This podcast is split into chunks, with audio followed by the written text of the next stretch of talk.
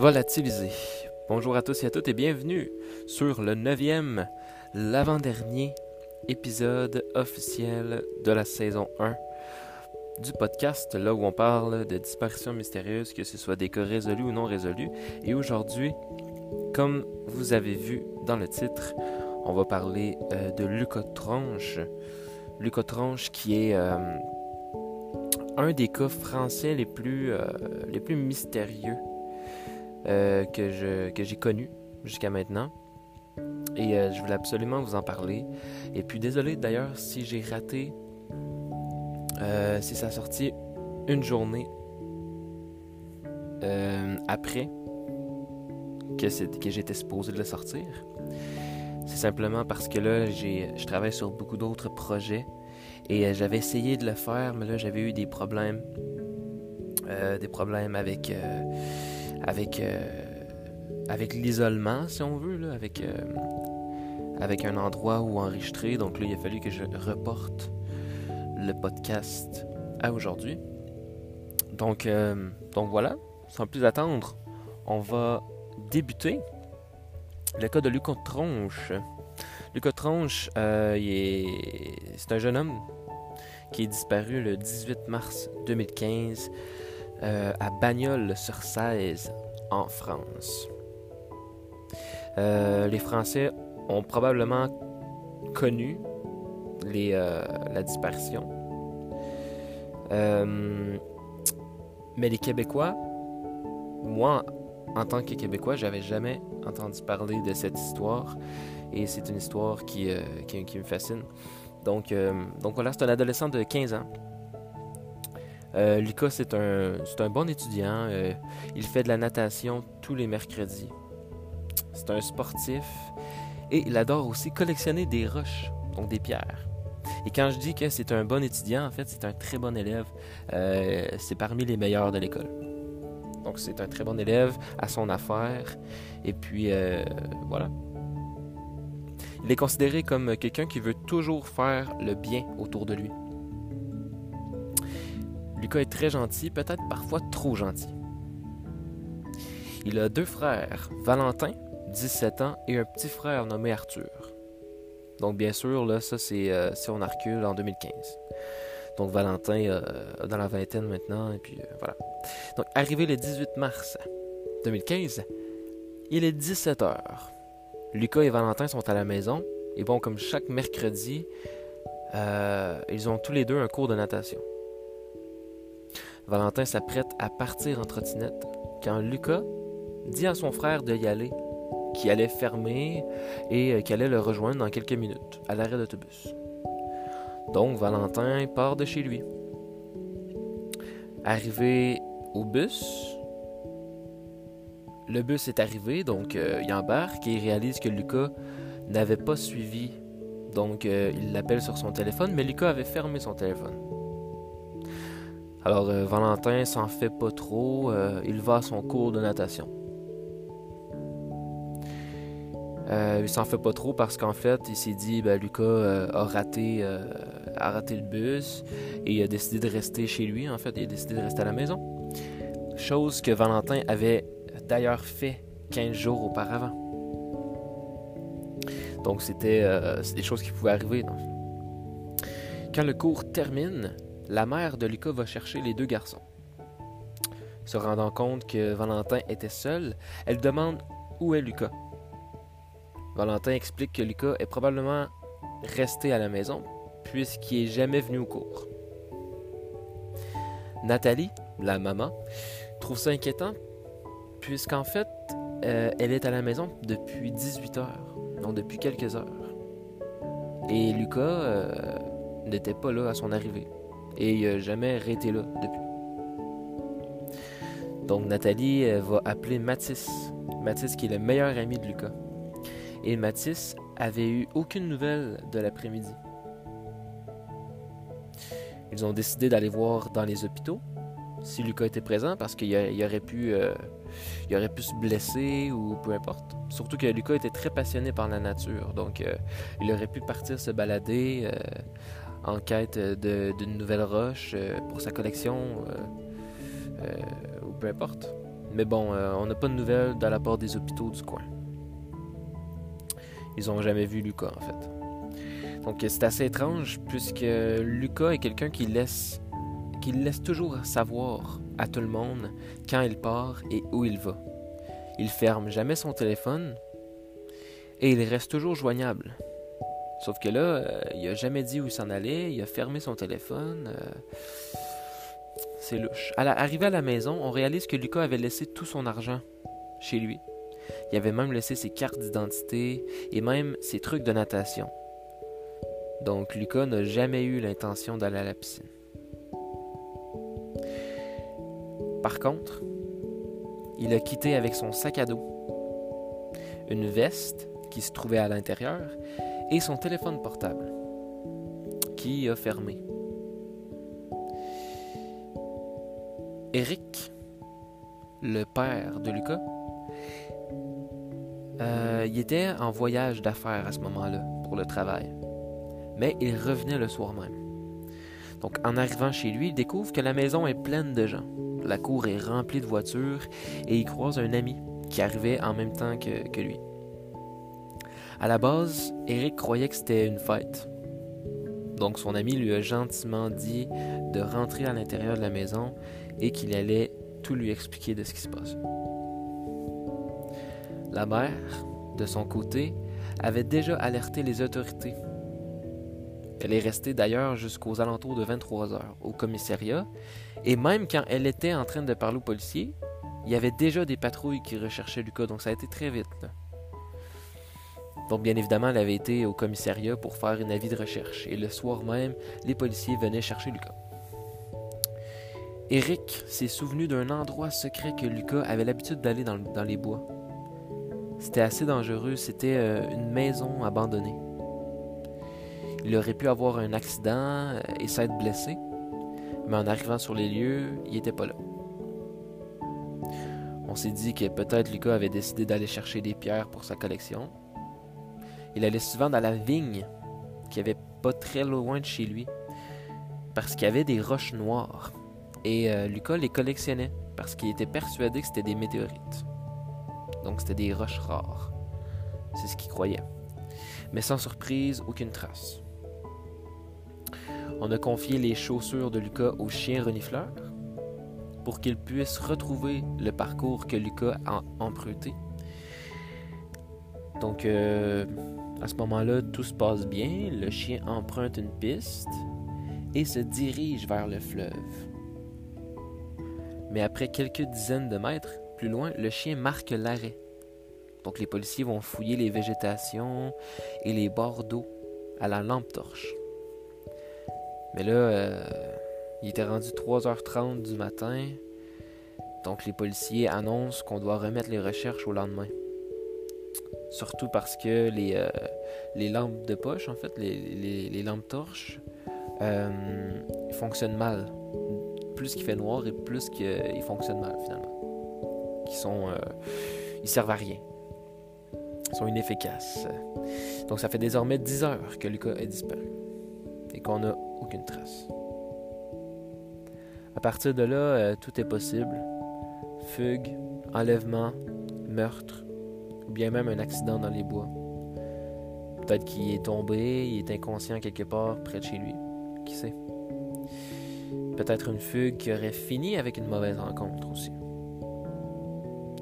L'enquête commence officiellement. Les parents ont d'abord éliminé euh, l'hypothèse de la fugue pour plusieurs raisons. Lucas a laissé son argent chez lui, donc principalement, euh, euh, c'est la chose que t'amènes normalement si tu veux t'enfuir parce qu'il faut de l'argent pour, s'enfuir le plus loin possible. Lucas fait aussi partie des scouts, donc si Lucas aurait vraiment voulu partir se cacher dans les bois, il aurait emmené des équipements euh, qu'il utilise pour la survie, et pas juste une veste et un sac à dos. Alors tout ça semble n'être qu'une simple marche qui s'est mal terminée. Mais pour quelle raison et par qui? Quelle raison et, par qui? Euh, Ou par qui, en fait? Donc les jours suivant sa disparition, plus de 500 personnes se sont réunies pour faire une battue dans les bois et essayer de le retrouver, sans succès. Une voisine, qui vit à 300 mètres de chez la famille Tronche, croit avoir vu Lucas le jour de la dispersion. C'était aux alentours de 17h15 et il se dirigeait vers le bout du chemin qui mène dans les champs. Donc non seulement l'heure concorde, mais les traits physiques décrites par la madame concordent aussi. Selon elle, elle qui connaît déjà Lucas, c'était bel et bien lui. Ça concorde aussi avec la piste que le chien semblait suivre, vers les bois. On ramène de toute urgence un chien sur les lieux, et pendant trois jours, le chien va suivre un chemin assez précis qui fera 10 km et qui finira chez Lucas. Donc si on se fie à cette piste, Lucas avait bien fait une balade et semblait se rediriger vers son domicile. Donc au final, peut-être que Lucas avait simplement euh, décidé de rester chez lui. Il est parti prendre une marche dans un territoire qu'il connaissait déjà sûrement parce qu'il avait fait un... Ça faisait un chemin de 10 km en rond pour retourner chez lui. Sauf qu'il n'est jamais rentré. Au même moment, une femme vivant à 2 km de là appelle pour un témoignage. Elle pense qu'elle a vu passer Lucas devant chez elle un peu plus tôt dans la journée. L'attitude du jeune homme qu'elle a vu passer inquiète la dame. Elle explique que pendant qu'elle repassait ses vêtements, elle a vu un jeune homme qui semblait vouloir se cacher de quelque chose. Il courait, euh, il était sous ses gardes, il était vraiment louche. Elle décrit les traits, les traits physiques, pardon, et une fois de plus, ça concorde. Donc avec cette nouvelle, on dirige les chiens vers l'endroit et en effet, les chiens pistent quelque chose, mais vont finalement arrêter les recherches par épuisement, vu les recherches qui ont commencé très tôt le matin. Les parents font donc appel à un chien privé et ils poursuivent le chemin. Parce qu'ils ne veulent pas perdre la, piste, finalement. Donc à quelques centaines de mètres, la chienne marque l'arrêt. Donc à partir de là, elle sent plus rien. Et le maître, chien, donc euh, le dresseur du chien, si on veut, dit que quand sa chienne fait ce geste, c'est qu'elle est pas loin de la personne qu'on recherche. Donc évidemment, le stress embarque, on fouille les lieux et tout, mais à 2 heures du matin, le chien est trop épuisé et encore une fois, on doit interrompre les recherches. Donc c'est frustrant parce que le chien, en fait la chienne, disait, elle faisait des gestes, et quand elle fait ça, habituellement, c'est que la personne est, proche. Donc c'est frustrant arrêter les recherches parce qu'encore une fois, tu abandonnes la personne qui est recherchée finalement. Donc une deuxième nuit a laissé Lucas dans les bois, seul, et le cauchemar des parents commence à peine. Le jour de la disparition de Lucas, sa meilleure amie, confirme qu'il avait l'air heureux. Il avait même mis une petite chemise, donc tout allait bien, et c'est pourquoi que les parents, autant que la meilleure amie, ne croient pas à l'hypothèse d'une fugue ou d'un suicide. Par contre, au fil de l'enquête, on interroge les copains de classe qui vont briser un secret que Lucas gardait depuis son jeune âge. En fait, Lucas subissait régulièrement de l'intimidation à l'école on se moquait de son nom de famille au collège, donc euh, tronche, et on se moquait de son surplus de, poids qu'il avait, dans le fond, euh, lorsqu'il était au primaire. Lucas avait aussi le derrière du crâne qui était plat, donc les élèves s'en servaient aussi contre lui. 48 heures après la dispersion, une élève va appeler euh, les parents de Lucas et on va avoir une information étonnante. La jeune fille était dans l'autobus scolaire lorsqu'elle a entendu des élèves à l'arrière du bus parler de Lucas. Ils disaient que c'était pas inquiétant, que la disparition de Lucas était pas inquiétante et que de toute façon Lucas se, cachait chez Fabien. Donc euh, la jeune fille ajoute aussi que Fabien n'est pas un ami de Lucas, mais qu'ils sont euh, dans le même établissement scolaire. Mais alors, qui est Fabien? Les enquêteurs vont finalement trouver le domicile de Fabien. Et lorsqu'ils arrivent, ils trouvent une indication assez troublante sur le sol.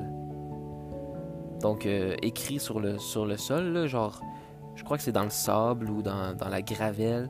Euh, il y a comme tracé Lucas, c'est Fab, avec une flèche en direction de la maison. Donc il a dit Lucas, virgule, c'est Fab, avec une, avec une euh, flèche. Donc euh, bien évidemment, il dit à Lucas, Hey Lucas, c'est Fabien, dirige-toi vers la maison. On interroge donc le cher Fabien qui, malheureusement, a aucune idée d'où se trouve Lucas par contre, il avoue avoir écrit l'indication sur le sol pour éventuellement permettre à Lucas d'y aller si jamais euh, Lucas passait dans le coin. Cinq jours après sa disparition, un homme en moto dit avoir vu Lucas se dirigeant vers le nord, tout seul. Le moteur dit avoir passé à deux reprises à côté euh, du jeune homme qui croit être Lucas pour regarder son visage afin de savoir qui était le jeune homme qui marchait euh, parce que c'était plutôt étrange de passer là à pied, seul et euh, qui avait, euh, avait l'air de ne pas vouloir être vu. Quand on lui a montré plusieurs photos de Lucas, l'homme le reconnaissait sur chaque photo. Nathalie explique que c'était assez troublant puisque l'homme décrivait parfaitement les habits de Lucas même le sac à dos, les souliers, et encore plus troublant, l'homme a donné comme information que le jeune avait l'arrière du crâne plat. D'ailleurs, c'était une information qui n'était pas dévoilée à la presse et dans les médias, donc l'homme n'aurait pas pu le savoir. Surtout qu'il n'y avait aucun rapport avec la vie de Lucas ou l'entourage de Lucas. Donc les enquêteurs se rendent avec l'homme à l'endroit précis euh, où il l'a vu. Et près du chemin, ils vont découvrir une cabane de chasse avec un couteau à l'intérieur, une bouteille d'eau vide et un sac de couchage. Évidemment, ça pourrait être n'importe qui, autant Lucas que la personne à qui ça appartient ou que ça l'appartenait. Mais ça, ça avait l'air plutôt récent, donc c'était louche. On va tenter de tendre un piège en y restant une nuit, espérant que la personne revienne dormir à cet endroit, mais en vain. Donc on a, euh, on a payé une équipe euh, d'enquêteurs, de policiers en fait, qui piégeait l'endroit, qui était là, en espérant que Lucas arrive pour dormir, mais euh, Lucas ne s'est jamais pointé. D'ailleurs, l'homme en moto qui avait vu Lucas a un lourd dossier criminel. C'est un homme qui est passionné par les armes, tellement qu'il rêverait de devenir un tueur à gages. Donc, euh, c'est un homme. Euh, est-ce qu'on doit vraiment lui faire confiance? Selon la mère de Lucas, son lourd dossier criminel prouve que l'appel était véridique, puisque l'homme savait qu'il serait examiné et que ça pouvait jouer contre lui. Mais il a quand même appelé. Nathalie a même rencontré en personne l'homme qui lui a raconté ce qu'il avait vu dans le blanc des yeux. Alors selon elle, il dit la vérité. Mais euh, les enquêteurs, eux, partagent pas le même avis que Nathalie. Le jeune homme va vite devenir un suspect dans l'enquête. C'est alors qu'il fouille le domicile de celui-ci. Et oui, il trouve des armes à feu, des armes de chasse. Euh, en fait plusieurs sortes d'armes. Ils font des prélèvements partout dans le domicile pour avoir une trace de Lucas, mais aucun indice va relier le moteur à la dispersion, donc il est écarté de l'affaire. Il va même continuer d'être persuadé que l'adolescent qu'il a croisé était bel et bien Lucas Tronche. Et même qu'il va être impliqué encore dans l'affaire. Donc il va continuer d'aider l'enquête. Dix jours après la disparition, Lucas aurait été aperçu avec une dame d'âge mûr, se promenant dans un centre commercial. Par contre, l'homme qui l'avait vu n'a pas reconnu Lucas sur toutes les photos. Encore plus dommage, les enregistrements des euh, caméras de surveillance du centre avaient été effacés. Peu de temps après, Eric et Nathalie Tronge ont reçu un message écrit à la main disant que Lucas allait bien. C'était vraiment des messages euh, étranges parce que c'était des, messages euh, avec des lignes. C'était vraiment une feuille quadrillée, comme vraiment il y a des lignes partout, il y a des carrés partout. Et l'homme qui écrivait, il suivait les lignes. Donc il, écrivait vraiment carré. Il écrivait comme un robot, euh, carré. Un an plus tard, la même chose. C'était des messages assez réguliers euh, sur des nouvelles de Lucas. Donc les parents, bien évidemment, ont essayé de répondre, ont essayé de dire...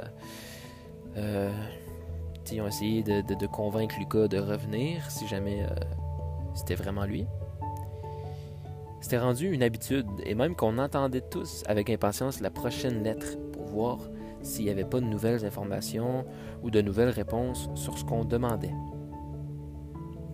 Même s'ils étaient sceptiques, une partie d'eux voulait que ce soit vrai.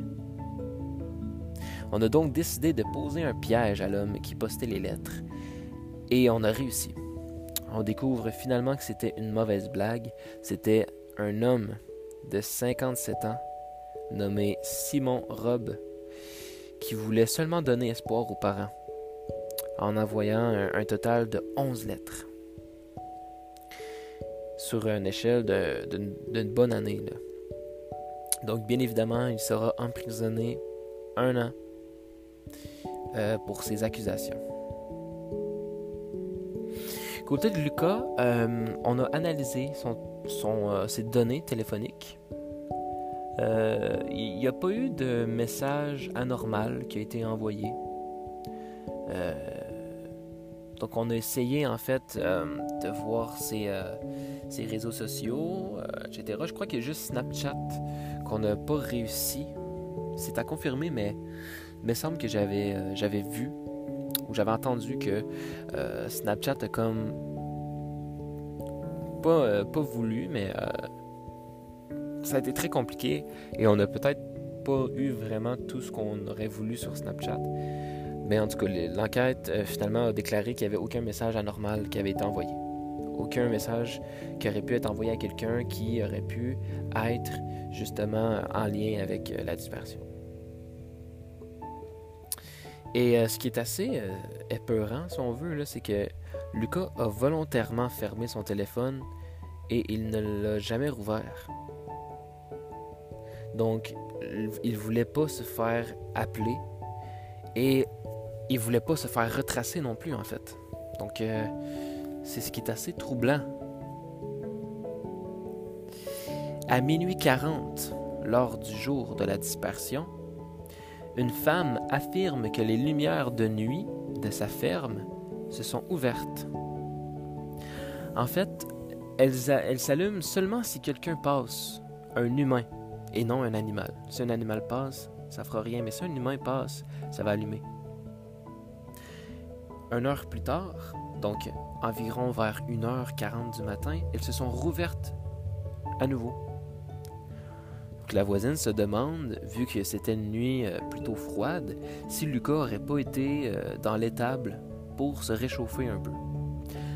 Les enquêteurs prennent le témoignage vraiment au sérieux, donc ils vont sur les lieux, ils fouillent chaque endroit à la loupe, espérant trouver une trace quelconque, mais rien du tout. Impossible de savoir si Lucas est bien passé par là. Euh, aussi, il y avait un ami, un ami de la famille, que lui, chaque jour, il marchait entre 10 et 12 km. Donc, il dit que depuis la, dispersion de Lucas, il marchait 10 à 12 km dans les bois euh, chaque jour pour, euh, ben, pour passer, pour voir si il ne trouverait pas quelque chose un jour ou l'autre. Et c'est lors d'une de, ces battues que lui et deux autres hommes ont aperçu quelqu'un assis en haut d'une falaise. Donc c'était un, homme, euh, un homme seul, qui était assis en haut de la falaise. Donc ils ont hurlé, ils ont roulé, euh, hurlé, euh, Reviens Lucas, c'est toi, reviens, on va t'aider, etc. Et la personne aurait regardé en bas de la falaise, les deux hommes, ben, les trois hommes en fait. Et pendant que les hommes en bas ont réussi à prendre une photo rapidement de la personne, celui-ci s'est reviré et il est parti. Donc évidemment, on a été voir, mais euh, la personne n'était plus là. Est-ce que c'était Lucas? Est-ce que c'était une autre personne? On sait pas. En fait, c'était vraiment... C'est vraiment dur à dire. Euh, selon les personnes qui étaient là, euh, ça, aurait pu être Lucas, oui. Impossible de prouver à 100%, mais ça aurait pu être Lucas. Donc euh, les choses semblaient, semblaient concorder avec, avec les traits physiques de Lucas. Donc on ne sait pas grand-chose d'autre sur l'enquête. Il y a plein, plein d'autres informations qui ont été révélées, mais sans jamais aboutir à quelque chose. La journée de la dispersion, Lucas avait pas fait d'appel téléphonique. Donc, euh, les, euh, on a en fait euh, pris les données téléphoniques et sur les appels et il a fait aucun appel. Et comme j'avais dit, il n'a pas non plus envoyé de message qui était louche. Par contre, il a navigué sur Internet, mais c'est incapable pour nous. En fait, c'est impossible. On est incapable d'aller voir les informations euh, spécifiques sur quel site il aurait été, euh, etc. Euh, je crois que c'est les, les compagnies, en fait, de, des, trucs de données de téléphone qui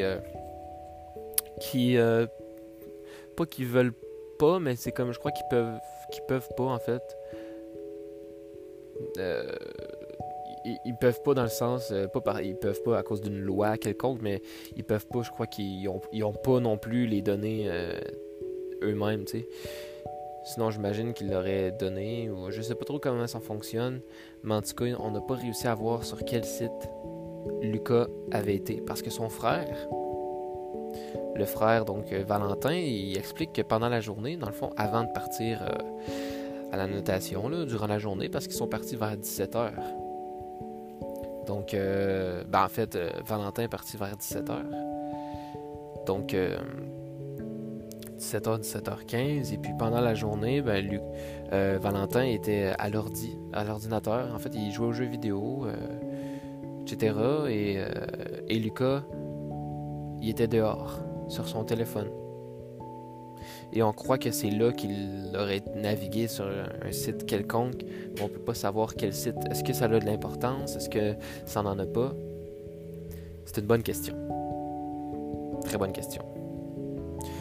Il y a aussi euh, un homme qui avait été vu euh, dans les parages. En fait, euh, tu sais, tous les voisins se connaissent et aucun voisin, en fait, aurait vu aurait vu ou aurait reconnu en fait cet homme-là. Ben, en fait, il a été vu, mais personne ne l'a reconnu. on ne l'a pas vu auparavant. C'est un homme qui était. Euh, qui semblait être un adulte, peut-être d'une trentaine d'années, peut-être quarantaine. Il avait les joues creux, euh, il y avait des tatous. Euh, il y avait un tatou sur le, le bras. Puis on l'a longtemps, mais longtemps cherché l'homme. Euh, je ne sais pas combien de temps a passé, mais ça a pris énormément de temps pour finalement l'avoir trouvé.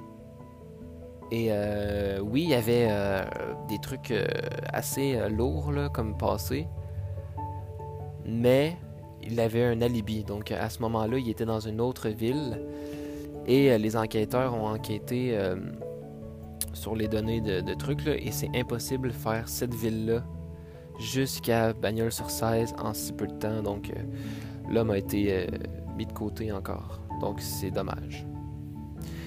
Euh, je crois que c'est un an plus tard, après la dispersion de Lucas, il y a, un jeune homme de, 16 ans qui a, qui a disparu aussi.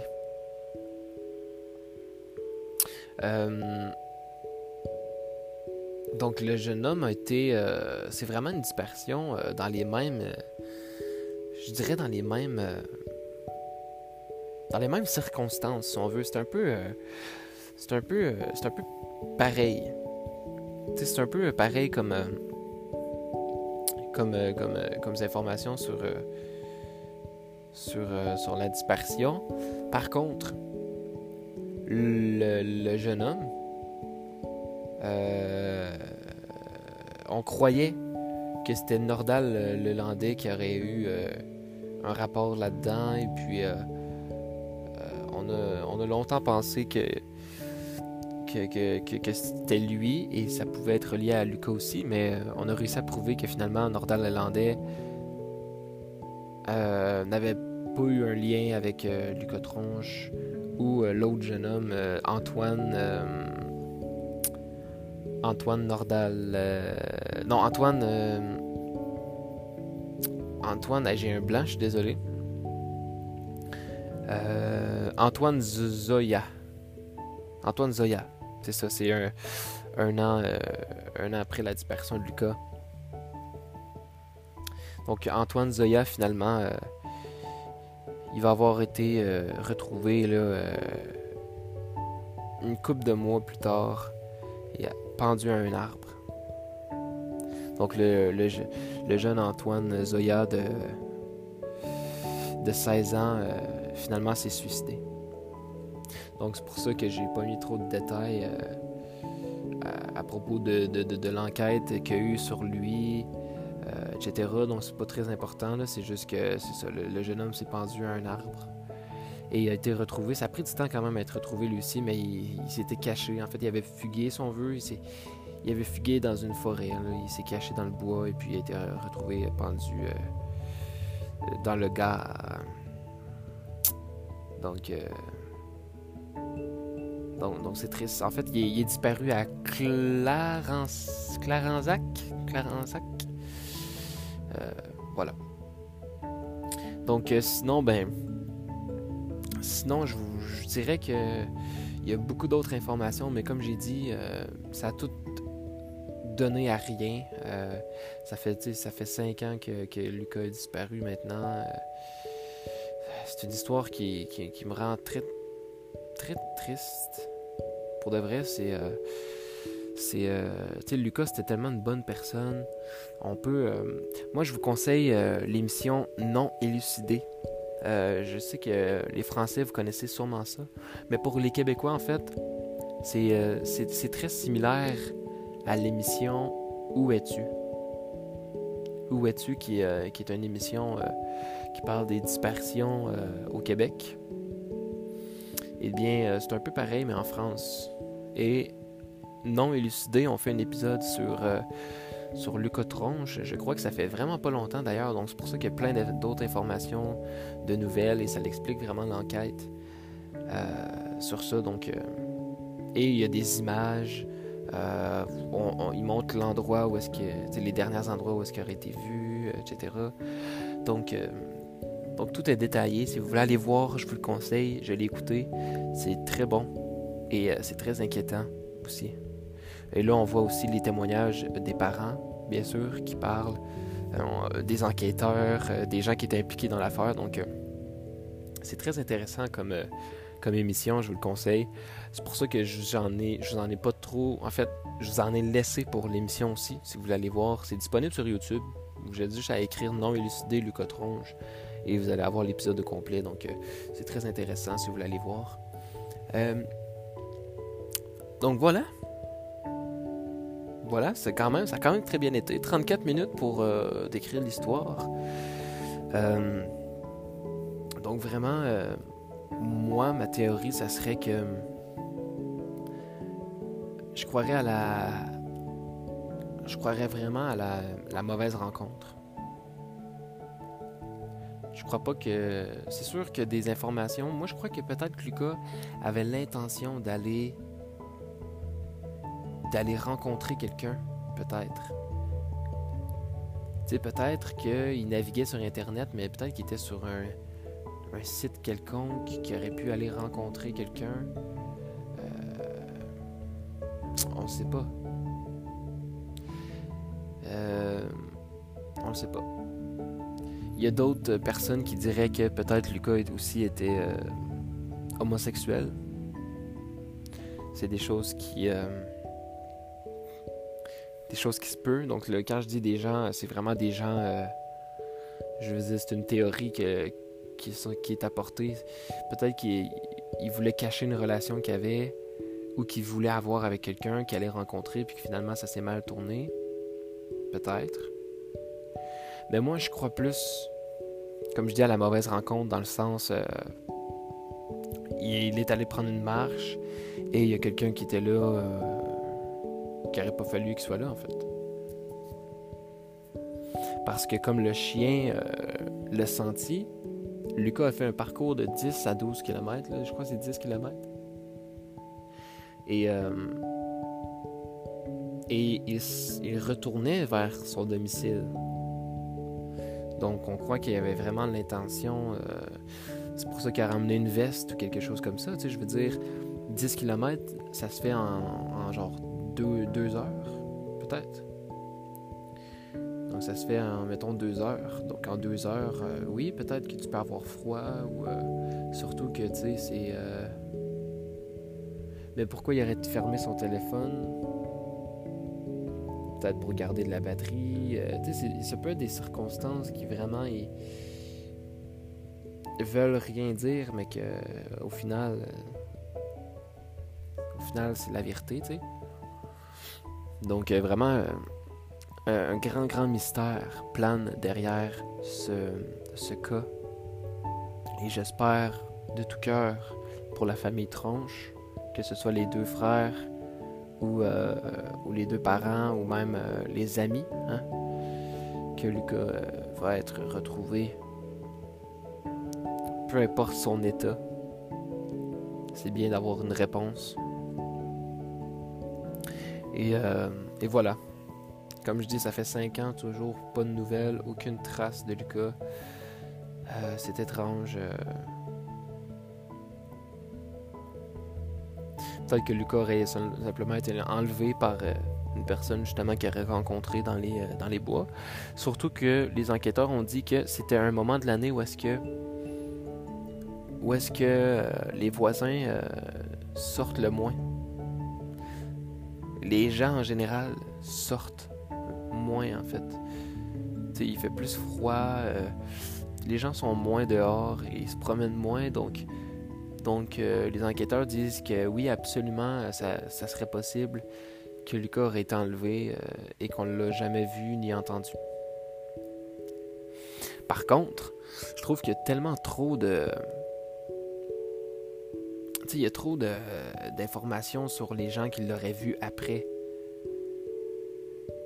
Tu sais, ou juste la nuit même. Qui va se réfugier dans une ferme mais ben, je crois que ça, c'est après sa dispersion, mais, tu sais, je veux dire, euh, la, journée même, la dame qui l'aurait vu partir vers le champ, ça, ça arrête l'allure. Donc, il prenait une marche, probablement. Mais après ça, il a aussi été revu en train de courir dans les champs. Le lendemain de cette dispersion. En train de courir dans les champs, euh, effrayé, il semblait vouloir se cacher. Et surtout que c'est des bois, c'est des bois très dangereux avec des sangliers. Euh, euh, tu te promènes pas, euh, tu passes pas ta vie dans, ces, dans ces bois-là parce que ça peut être très dangereux la nuit, etc. Ce qui est beaucoup triste, c'est que le père de Lucas, donc Eric, a affiché un message pour son fils. Donc il a écrit sur une feuille un message pour son fils. Il l'a mis dans le bois à un endroit euh, que les deux connaissaient très bien. Et il a laissé euh, un sac avec euh, de la nourriture et de l'eau pour que Lucas puisse manger et boire. Parce que comme je disais, Lucas était très très très passionné par tout ce qui était survie dans la forêt. Euh, il faisait partie des scouts, donc il savait comment aussi comment survivre en forêt longtemps. Et il était beaucoup euh, passionné par les émissions euh, de survie euh, en forêt, etc. Donc, donc c'est possible. Et vu qu'il a été vu après, dans les bois, après sa dispersion aussi, à plusieurs reprises, en train de marcher vers le nord, mais aussi, je veux dire. donc, donc, je trouvais ça triste.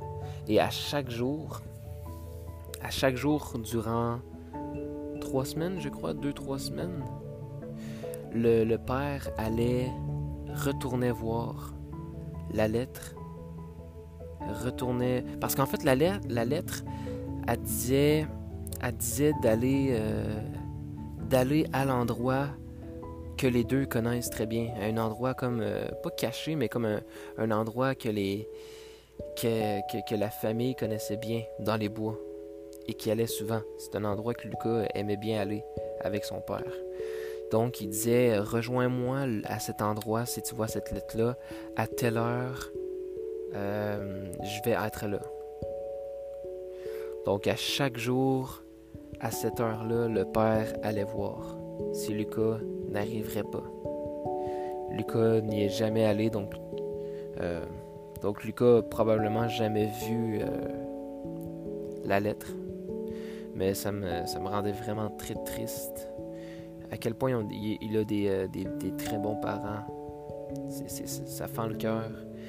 Et si vous écoutez Non élucidé, l'émission que je vous parlais, euh, vous allez voir le, message que ses parents lui laissent à la fin.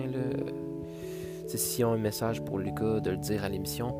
Et le message que le père a dit, ça m'a vraiment fendu le cœur. Donc vraiment, je leur souhaite que ça arrive et au moins, ils ont beaucoup de sport, c'est le fun. Mais, euh, c'est quelque chose que, que tu pourras jamais guérir tant aussi longtemps que c'est pas fini.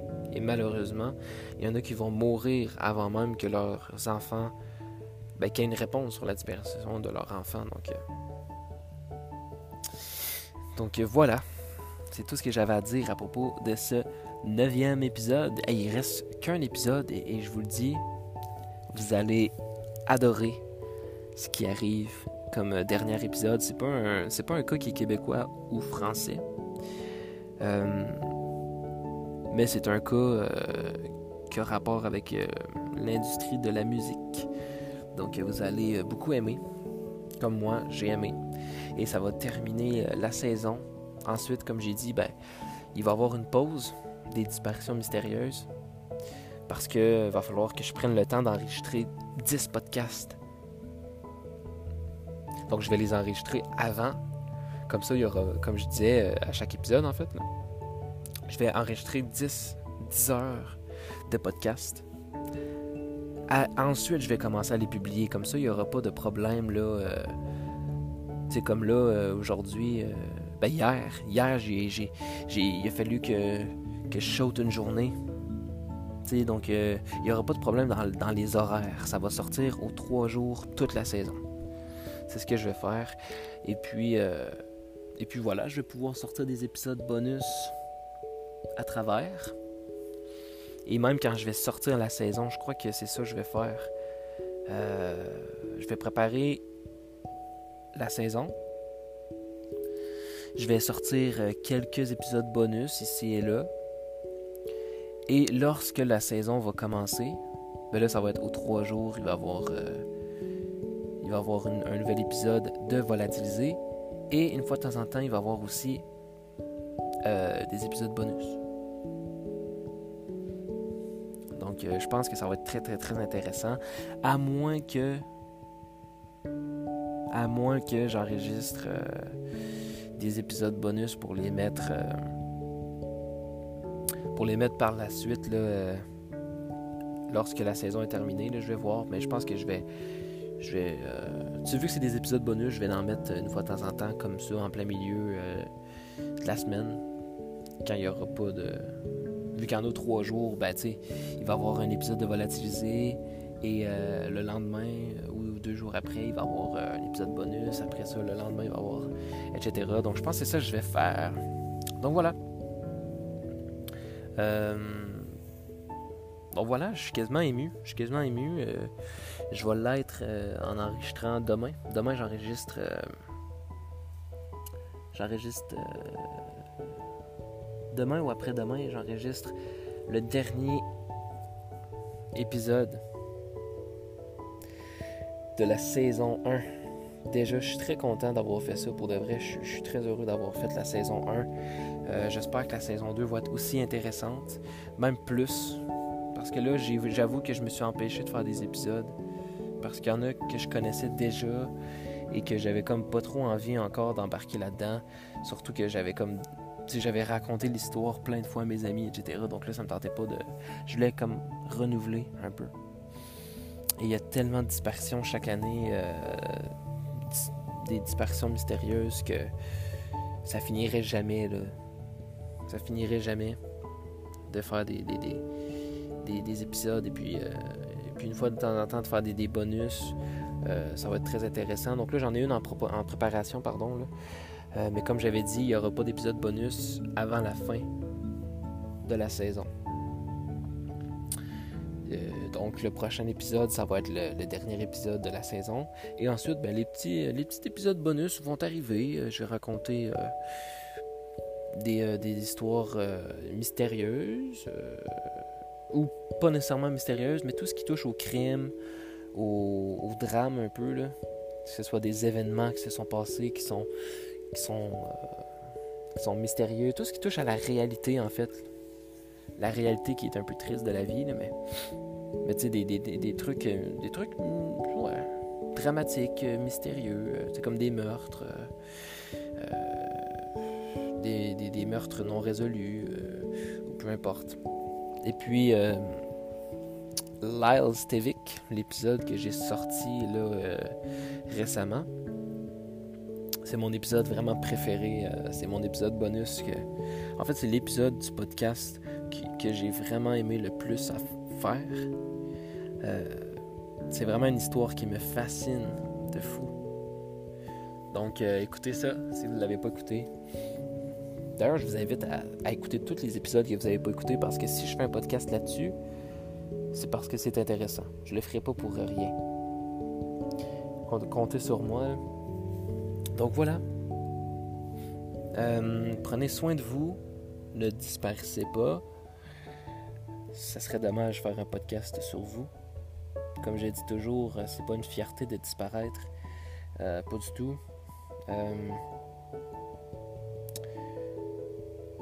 Mais voilà. Donc faites attention à vous. Prenez pas des risques. des risques inutiles dans la vie en général. Il euh, n'y a pas vraiment de prévention à faire sur ça. Euh, écoute, faites, vraiment attention quand vous, euh, quand vous marchez toute seule. faites pas confiance à n'importe qui. Et faites vraiment attention quand vous vous promenez en forêt aussi. Très important très, très, très important d'emmener toujours euh, une solution sur vous, que ce soit un téléphone, etc. Donc là, Lucas avait fermé volontairement son téléphone à telle heure, ben, en quittant la maison en fait. Donc euh, son frère il est arrivé à l'arrêt d'autobus et il avait déjà fermé son téléphone. Donc euh, il l'a emmené.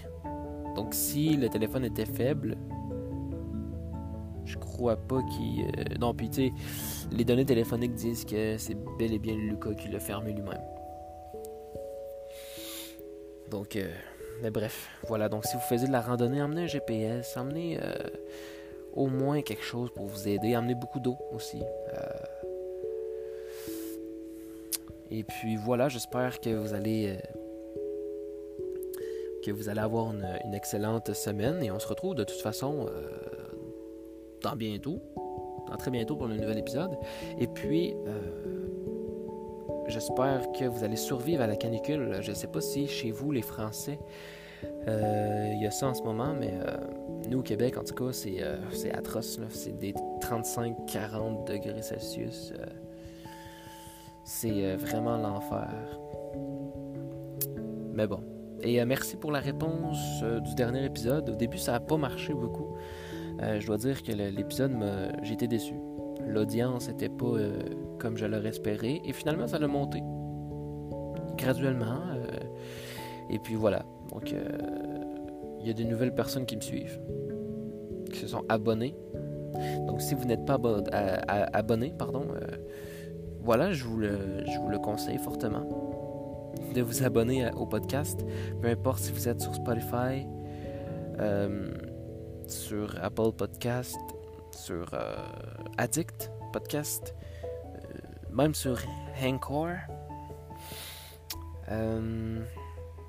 Google Podcast, peu importe où vous êtes, vous pouvez vous abonner, vous pouvez me suivre, vous allez avoir les notifications de quand les nouveaux podcasts vont sortir, surtout que là, la saison achève la saison va finir. Donc, il va y avoir une petite pause. Donc, ce serait bien de savoir quand ça va recommencer. Donc, il faut me suivre pour ça. Et puis voilà, prenez soin de vous, euh, prenez soin de vos proches, prenez soin de tout le monde. Je vous aime fort. On se retrouve bientôt pour un autre, euh, un autre épisode de Volatiliser, une autre disparition mystérieuse. Donc, euh, voilà. Over. Salut.